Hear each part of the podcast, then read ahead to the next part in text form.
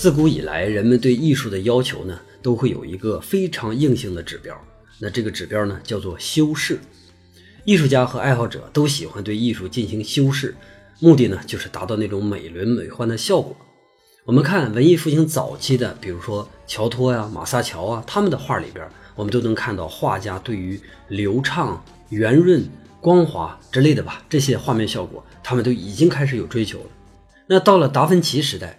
达芬奇是采用了多层画法，画呢是一遍一遍的去晕染，目的就是为了在画面里边创造出一种视觉的幻象来，要让别人看画的人看不透，完全不明白这张画究竟是怎么画出来的。米开朗基罗他为了让大理石达到那种皮肤级的质感，在雕刻完成之后，他要用十几道的打磨工序，到了最后一道，居然他已经用到了质地非常非常细腻的丝绸来打磨。这个状态到了安格尔时期。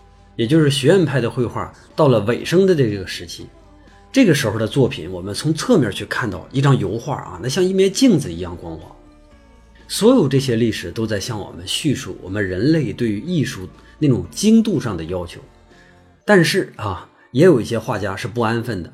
这些画家呢，在晚年的时候渴望去跨越这种精工细作，比如说谁呢？伦勃朗、戈雅或者透纳。但是。所有这些胡作非为的画家，最终都会为他们的热情去买单。我们刚才提到的那三个人，晚年的命运是一样的悲惨。印象派早期的有一个画家呢，叫科罗，他的作品其实也受过同样的批评，人们认为他画的太粗糙了，缺少必要的修饰。科罗的这种风格已经偏离了艺术的目标。我们看到之前的那几位艺术家都会倒在这个批评面前，但是到了科罗这一代，待遇不一样了。已经开始有人认可这种所谓的缺少修饰的作品，比如说波德莱尔，波德莱尔就是其中一位。他就曾经替科罗辩解过，他说，在创造和修饰之间其实存在着巨大的差距。一般来说，创造并不是修饰的结果，而有的东西极其的修饰，但根本就不是创造。很明显，波德莱尔认为艺术更重要的是创造性，而不是肤浅的视觉感官。他的这句话在美术史上没有引起太大的轰动，但是我们在后来的艺术的变化当中啊，会经常看到这句话在发挥作用。比如说罗丹，如果让米开朗基罗用他的眼光来审视罗丹的作品，那这些雕塑可能还需要二十道工序才能叫做完成。那如果是贝尔尼尼呢？那可能他认为罗丹还需要五十道工序。换到画面上，我们知道马奈已经是一个革命者了，但是即使是他。看到塞尚的作品的时候，都会忍不住说：“这是什么玩意儿？太粗糙了，是不是？”如果安格尔来评判塞尚的画，那会什么样呢？在安格尔看来，塞尚的画有可能只是一个非常糟糕的起稿而已。大家可能会觉得我们今天已经不一样了，但实际上，我们今天对于艺术上的精工细作仍然有着很绝对的迷恋。比如说，普通观众啊。看到画的像的、画的细的，还是会发出那种由衷的感叹。但是在其他的艺术门类里边，情况就已经变了。比如说在音乐上，在音乐上，我们现在的审美已经非常非常开阔了。原来人类喜欢唱歌剧的啊，唱美声的，唱民族的，是吧？而这些人呢，他们用一辈子的时间来练习自己的发声，好让自己的声音在每一个高度唱出来的时候，都要保持圆润饱满。这种东西呢，就像我们看到的冷军先生画的写实画，看到的大街上那些呃可爱的大爷们画的写实肖像一样，他们和古代追求的那个细腻唯美其实是同一套规律。但是我们还是说回音乐，我们现在相反有很少的人去听民族，去听美声，去听歌剧，是吧？更多的人呢听一些流行音乐，还有一些特殊的人呢，他们喜欢听崔健，听鲍勃迪伦，听李志。我说的这三个人啊，他们在控制声音的技巧上，我认为几乎是零。当然，我我非常喜欢这三个人啊。这些人要么音域窄，要么声音糙。如果他们去考音乐学院的声乐系的话，那绝对连证都下不了。即使他们的声音是这样的，还是不妨碍我们喜欢听他们的歌。哎，这是为什么呢？其实就是因为我们在他们的声音中获得了和之前的那种音乐差不多的享受。如果我们把这种对音乐的宽容转化为对绘画的宽容，那么我们绝大多数人其实都可以理解现代艺术。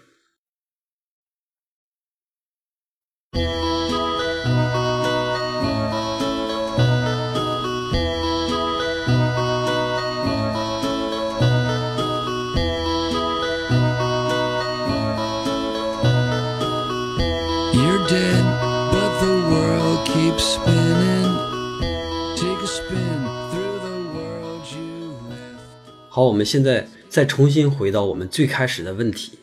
为什么在十九世纪末的法国巴黎会出现新的艺术形式？为什么印象派会出现？为什么古典绘画？一定会结束。这里边我们讲过很多很多的原因了其中有一些社会原因我陆陆续续在其他节目里边已经讲过了。今天我就不再啰嗦这些。那么我今天想展开其中两个非常非常大的和绘画本身还相关的原因，一个呢是摄影术，另一个呢是东方艺术。这两个原因我们以前都提到过，但是都没有展开。今天呢，我们用这段节目把它们彻底给它说开了。咱们先说摄影术啊，在二零零一年的时候，英国非常著名的当代艺术家大卫霍克尼他出了一本书。这本书呢，当时出来之后没有引起什么太大的反响。但是到了二零零六年的时候，这本书经过重修，然后增加了大量插图之后，再一次出版。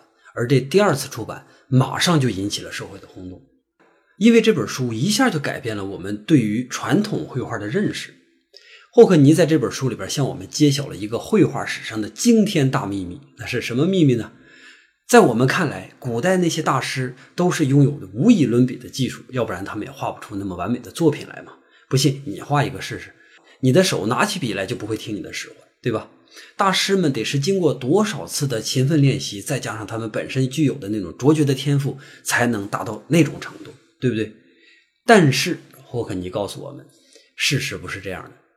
古代的那些大师们并不完全依赖自己的黄金右手，有的时候呢，他们还依赖一些仪器。有了这些仪器，即使你不懂画画，那么你也可以轻松地画出精准的形状。这本书叫做《隐秘的知识》，我将会在大咖读书会这个节目里边去详细的介绍它。不过这个节目呢是一个付费节目，所以如果大家不想啊，因为这一期节目去购买的话，那也没关系，因为在之后咱们自己的这个节目里边一定还会提到。我们在讲塞尚第一期的时候提到过，说和塞尚同一年出生的还有另外一个伟大的东西，就是照相机。其实照相机本身是在一八三七年就已经试验成功了，不过可能是由于各种各样的原因吧，这个消息呢，直到一八三九年才被公布。好像这个东西是要特意和我们现代绘画之父同年同月同日生一样，是吧？啊，这个是一个不好笑的玩笑啊。我们都知道。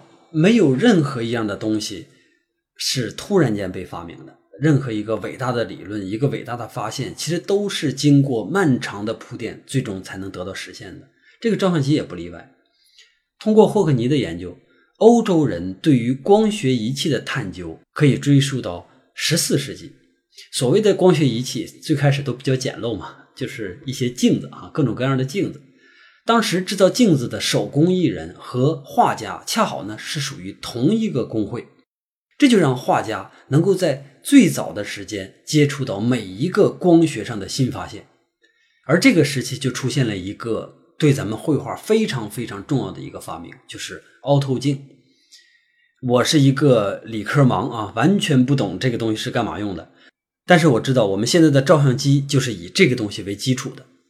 有了这个凹透镜，进而呢，人们就发明了暗箱，也就是照相机的前身。画家会把自己放到一个暗箱里边，通过一个小孔把外部的影像啊，比如说一个呃红衣主教的形象，非常清晰的倒映在一张纸上，然后呢，画家就可以很轻松的画出一个极度精确的人物形象，那就相当于你在照片上描一遍轮廓线嘛，对不对？你也可以做得到，是吧？那这个手段呢，就一下解决了一个大问题。即使我刚才说，对于那种没画过画的人来说，一张现成的图像上你勾个轮廓线，这都不算什么难事更何况勾线的那个人还是一个技巧纯熟的画家呢？我们看一下图片区的第一张画，这张画呢就是安格尔的作品。大卫霍肯尼认为安格尔一定是应用了最新的暗箱技术，才能达到如此的精确。大家看一下椅子上搭的那块布啊，那个花纹的纹理，那种褶皱完美结合，没有任何一点的瑕疵。裸眼，也就是说不依赖任何技术啊，想要达到这种程度也不是不可能，因为毕竟安格尔，我们相信他的能力，但是他需要大量的时间才能完成。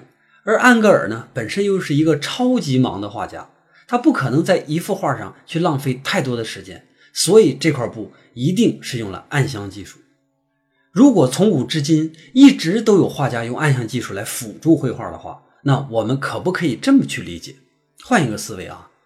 照相机其实很早就被发明了，只不过古老的照相机是由两部分组成的，前一部分是机器，是一个收光的暗箱，后半部分是一个人，是一个画家来显影。也就是说，画家就相当于我们今天的底片和一个冲印工人这样的一个组合角色。画家本身就是早期摄影术的一部分而已。如果我们认可了这个说法，哪怕我们就认可其中的一小部分，那当摄影术可以完全依赖机器的时候，我们还要画家干什么呢？我相信当时的画家一定会意识到这样的一个问题。好在他们在前辈的画里边还能隐约的看到一丝的希望，那就是以往的那些优秀作品往往不止于去复刻自然，还有很多其他的让人感动的东西在里边。这些东西呢，都是自然不会直接给予我们的。比如说，自然不会给我们筛选出完美的构图，不会创造出完美的人体。不会停留在某一个完美的时刻，也不会随意的让我们去跨越时空。自然就是自然，它有一套自己完全独立的、极端自我的一个运转系统。而更重要的是，对于自然来说，并不是每一个人都能拥有同样的感受力。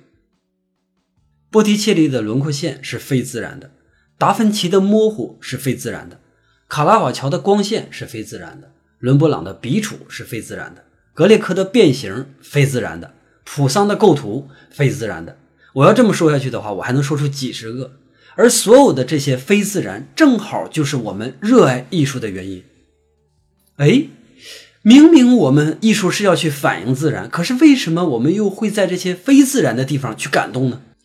这是不是就是我们经常提到的艺术的价值、艺术的意义呢？当一个笨重的大机器在反映自然的能力上完胜艺术家的时候，咱们就不得不去反问自己。文艺复兴以来，艺术家们一直以真实的反映自然为最终目标。那么，一代一代的画家沿着这个伟大目标向前进行的时候，却不经意之间发现了艺术的真谛，是这样的吗？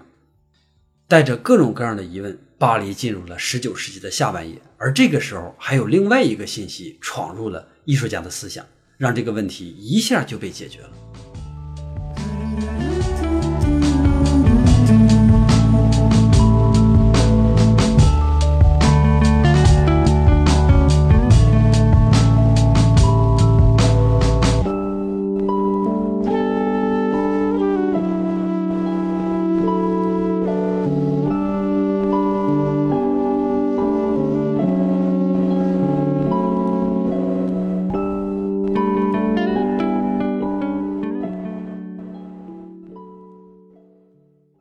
很早之前，东方的艺术品就通过阿拉伯人的手转移到了欧洲。不过，欧洲的画家们完全不以为然，因为东方艺术和西方艺术的宗旨是背道而驰的。看起来，东方人还停留在非常古老的阶段，他们不懂透视，不懂利用明暗来塑造立体感，在造型上呢也是非常的主观。那东方画看起来更像装饰而不是艺术，尤其是他们还有一些非常古怪的文字，同一个字儿可能有很多不同的写法，导致。换一个写法，有的人就不认识他了。但是几百年之后，当他们意识到东方文明比他们想象的要强大的多的时候，他们渴望和中国建立新的联系。但是非常可惜，这个时候他们的联系却被土耳其人给切断了。失去联系，让欧洲对中国产生那种不切实际的幻想。再加上马可波罗之类的这种科幻小说作家，是吧？他们的鼓吹，西方人一度对中国产生了那种迷之崇拜啊。大航海时代之后，欧洲各国都找到了通往真正的西印度群岛的航线啊。慢慢的，他们又把这个航线呢拓展到中国的南海和日本。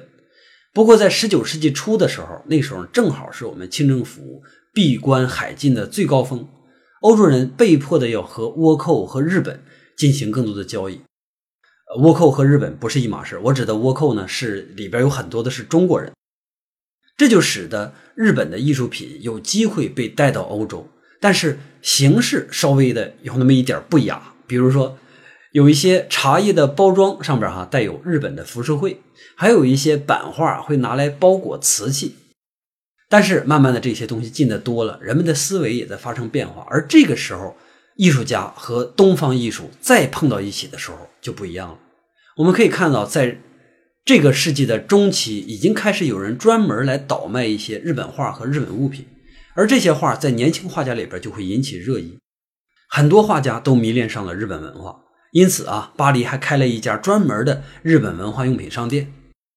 我可以拿得出来的最早的证据，就是马奈在一八六八年为左拉画的一张肖像。大家可以看一下第二张图，不知道这是马奈家还是左拉家啊？反正无所谓了啊。我们可以看到，左拉手持书籍，做一个警醒状啊，他坐在画面的中心。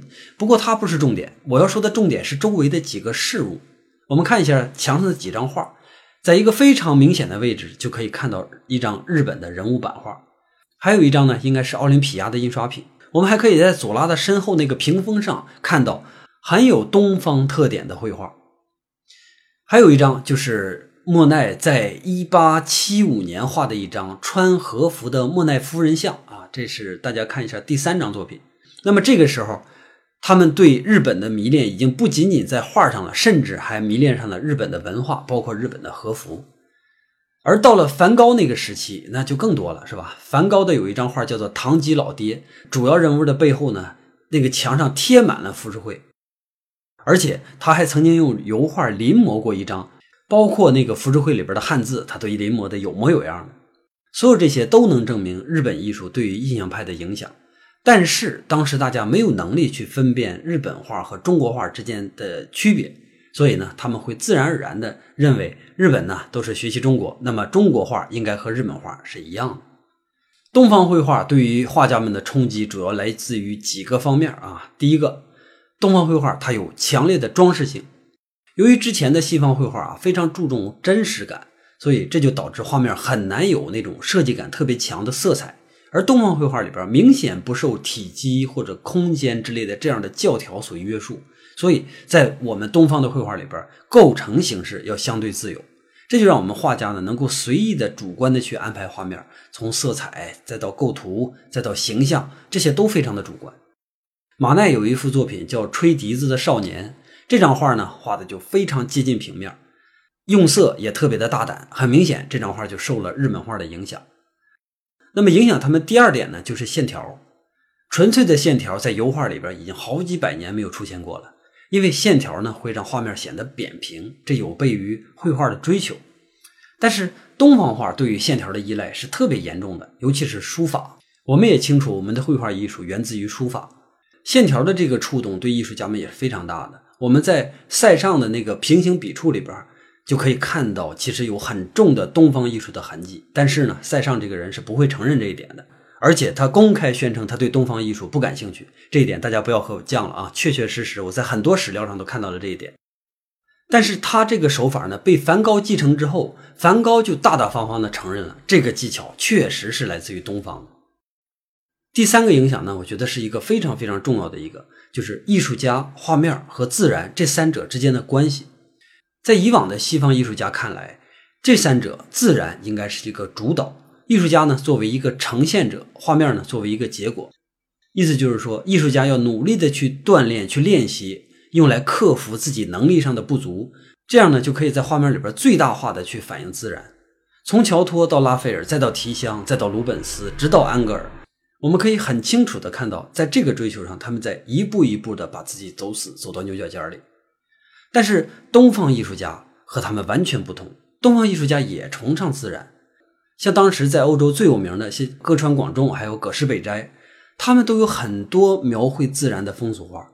东方的风俗画和荷兰的那种风俗画还不一样，东方画家更注重对自然的个人理解和提炼。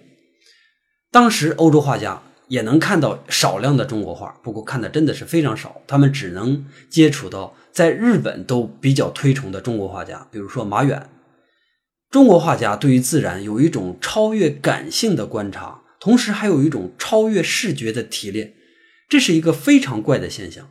看起来东方艺术不像欧洲那么的写实，但是这些画家，我是指的西方画家啊。却从来没有怀疑过中国艺术或者说东方艺术它本身具备的那种文化性，也就是说，他们确信东方绘画并不是原始艺术，东方那种画面来自于一个更高维度的一种思考。和欧洲人相比，东方画家其实是拥有更大的见识，所以他们才敢于和自然去角力。欧洲画家很明显不具备这个所谓的更大的见识，所以他在自然面前就会显得过分的谦卑。而无论是马远，还是歌川广重，还是葛饰北斋，他们都不愿意去放低自己的身份，把自己变成一个大自然的叙述者，而是把自己看成一个和自然平等的地位。他们可能更愿意把自然看作自己的一个朋友，他们要通过自然的表象去探求更深层的一种真实。我刚才说的这套话可能听起来有点拗口啊，不是很符合我的叙述风格。那么我在下一期聊塞尚的时候，会把它翻译成塞尚的语言，这样呢方便大家去理解。反正总而言之吧，东方艺术对于西方艺术的冲击是非常大的，尤其是在这个阶段，它突然间闯入西方视野，恰好又赶上我们之前提到的摄影术发明、新派思想出现、工业革命所带来的那种物质的满足，所有所有的这些大前提底下。那么，在十九世纪下半叶，艺术的大革命就一定会开始。对于我们人类来说，这段时间从十九世纪末到二十世纪初，这是属于人类一个集中大爆发的时代。上一次的这个时代就应该是文艺复兴时期。这个时代呢，在各个层面上都发生着翻天覆地的变化。我们所关心的艺术、文学、音乐、建筑等等，从每一个行业里边都是人才辈出。但是非常可惜啊，我并不是大家所想象的那样，什么都懂、什么都通的人。我也希望我能说清楚瓦格纳，说清楚德彪西，但是我的理解和大家一样的浅显。在我的本职领域里边，我还经常说错话呢，更何况那些其他的领域呢？所以我是希望通过我的这些稍显杂乱的这个介绍，为大家打开这么一个窗口。如果咱们听众对这些东西感兴趣的话，也许你自己去探索的时候，就能发现更多的乐趣。咱们这期节目其实是我写的塞尚的第三期的一部分。为什么要单独拿出来当做一期节目呢？其实是因为我写的这个第三期实在是太长了，所以我只能把它分成两段。那么这个第一段呢，这种算是纯粹背景的，和塞尚本人关系不大的，我就把它作为这一期的独立的节目。今天上午我还和我的一个好朋友在聊塞尚啊。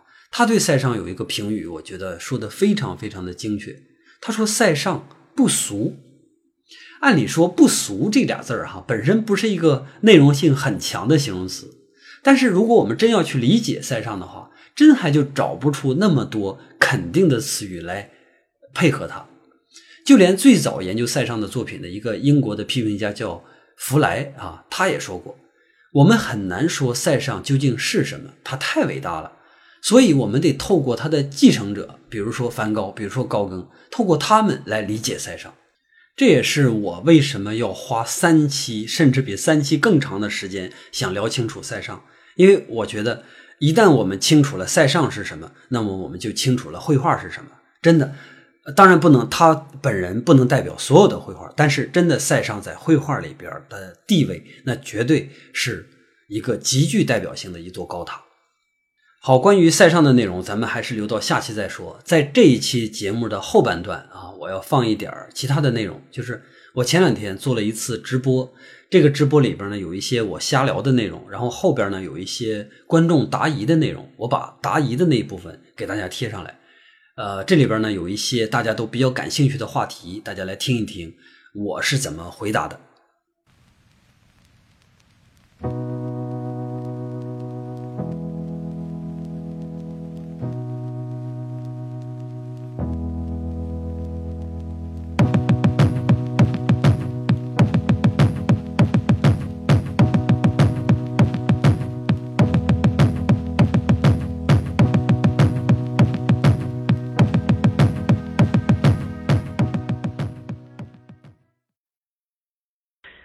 咱们先说第一个问题，第一个问题大概应该算是如何去提高审美能力，是吧？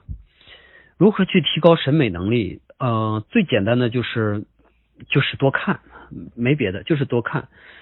呃，读万卷书，行万里路。读万卷书，我们呃可以读很多很多的书，然后有别人告诉我们这个东西是什么样的，或者是说我们行万里路，自己去亲自去看到这个东西是什么样的。当我们看到东西越来越多的时候，呃，如只要我们不是重复的去看某一样东西，只要是我们看的这个呃范围越来越大的时候，我们就一定会产生一种自己独立的一个审美标准。而且这个审美标准就会越变越高。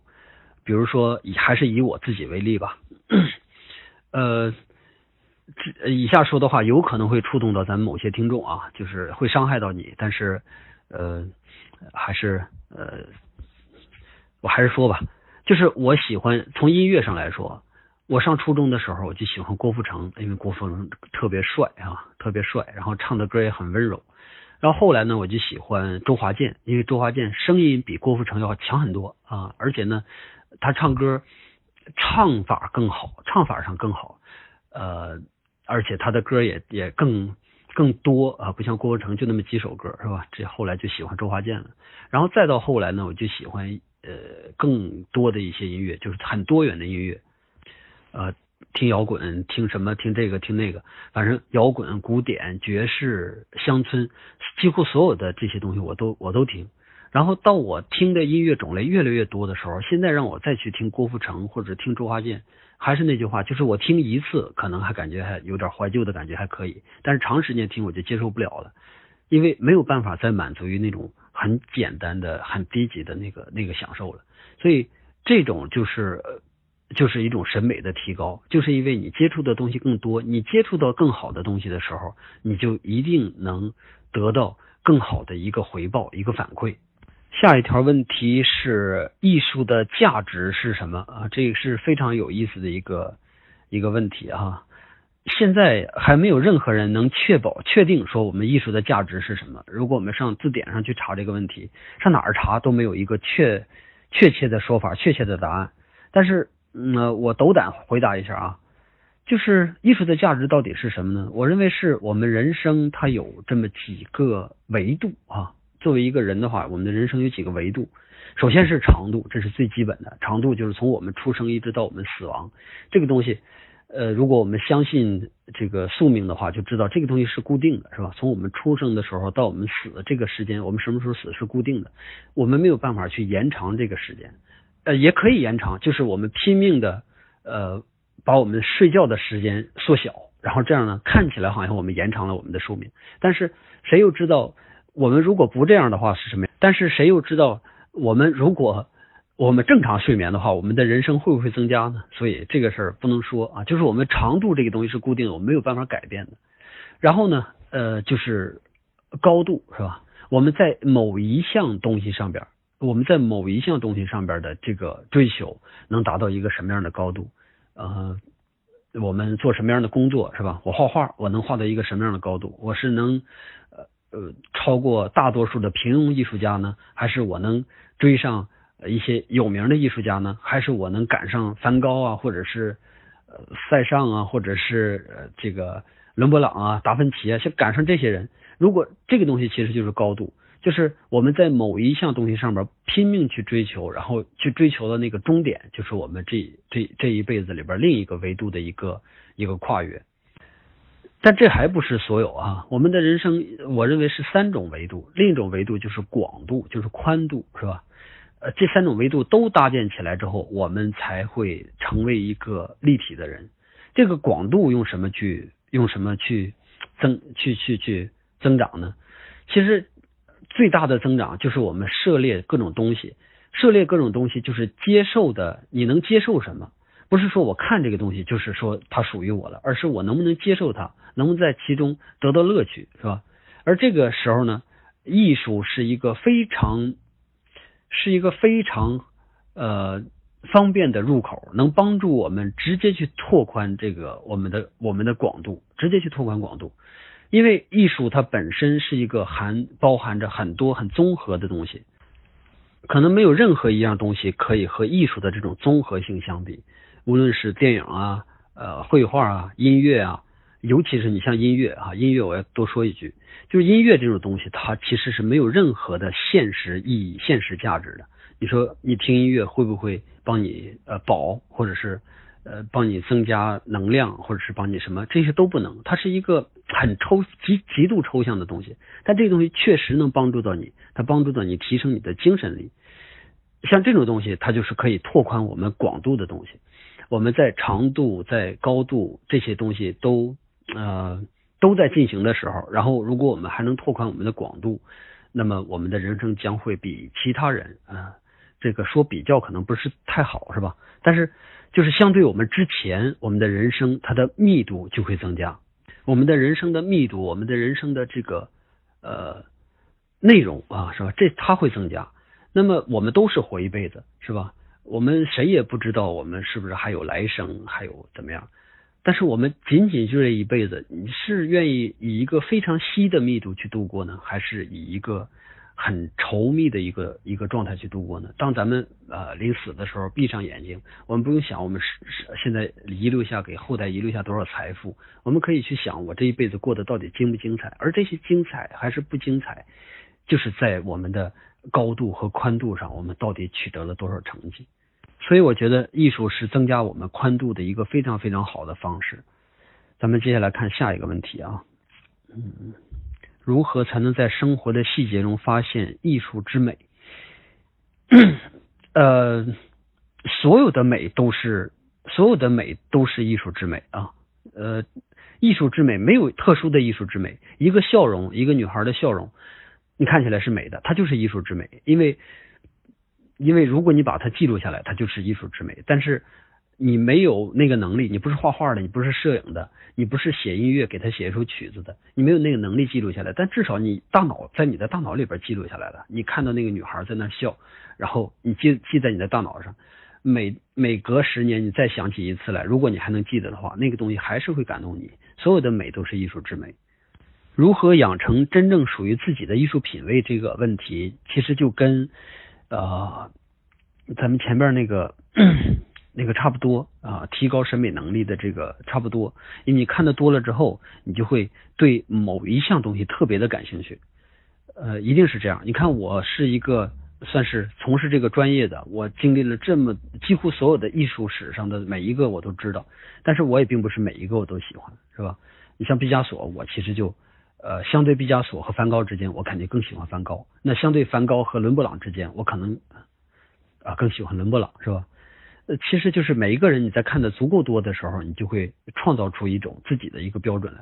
但是注意，这个标准不是狭隘的。你像如果我们提到伦勃朗的时候，他好，他是我的挚爱。但是注意，你提到毕加索的时候，你也并不会厌恶他，你仍然会尊重他。艺术无用论。啊，下边是一个关于艺术无用论的问题啊，这个事儿吧，其实有很多都在谈这个叫做艺术无用论这件事儿。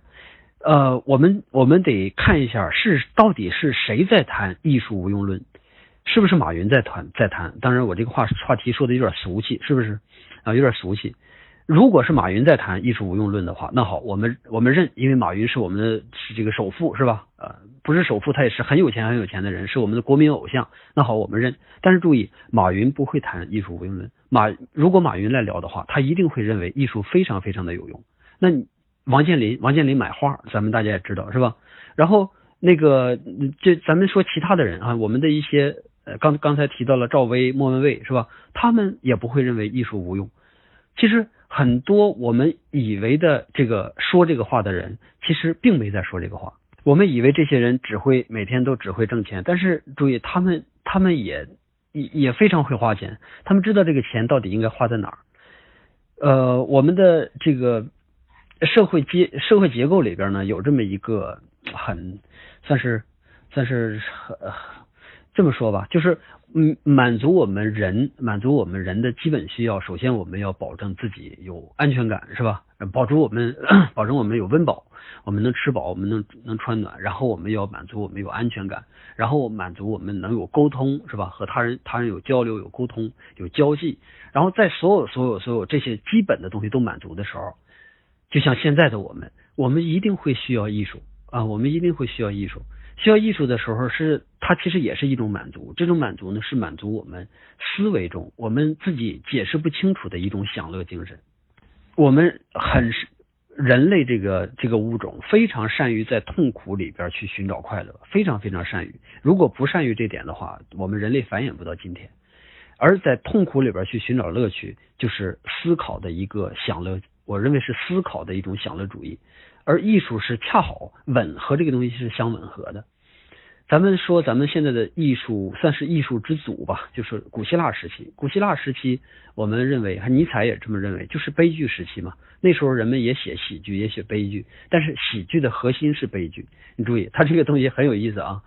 整个他们算是一个呃，人是没有办法战胜这个命运的，命运是一定会走到衰亡这个阶段的。所以，这个从骨子里边，人出生的时候，他就是一场悲剧。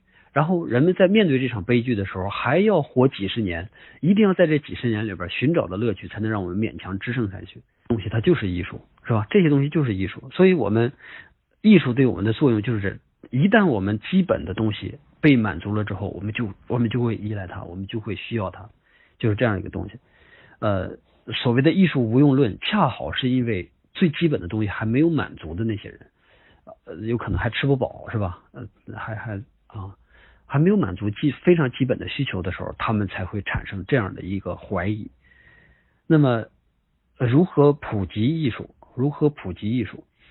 普及艺术，我认为就是需要像我这样的人，有这样普及热情的人呢。然后有专业知识，同样有普及热情的人。当然不是说需要我哈，不是需要我本人，而是需要像我这样的人。如果我这样的人多了的话，艺术就会就一定会慢慢被普被普及了。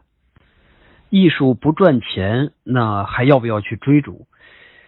嗯，这个东西就要看什么呢？就要呃，就要看首先你是不是热爱艺术，你在艺术里边到底获得的是什么？如果一个画家、一个一个雕刻家，或者说一个呃版画家哈，一个音乐家，所有这些艺术家，如果他本身对这他从事的这项艺术极度的热爱的话，我相信他不会在乎有没有钱。你就像我们知道的。绝大多数历史上成名的那些最最有高度的那些高塔，他们的生活都非常的窘迫。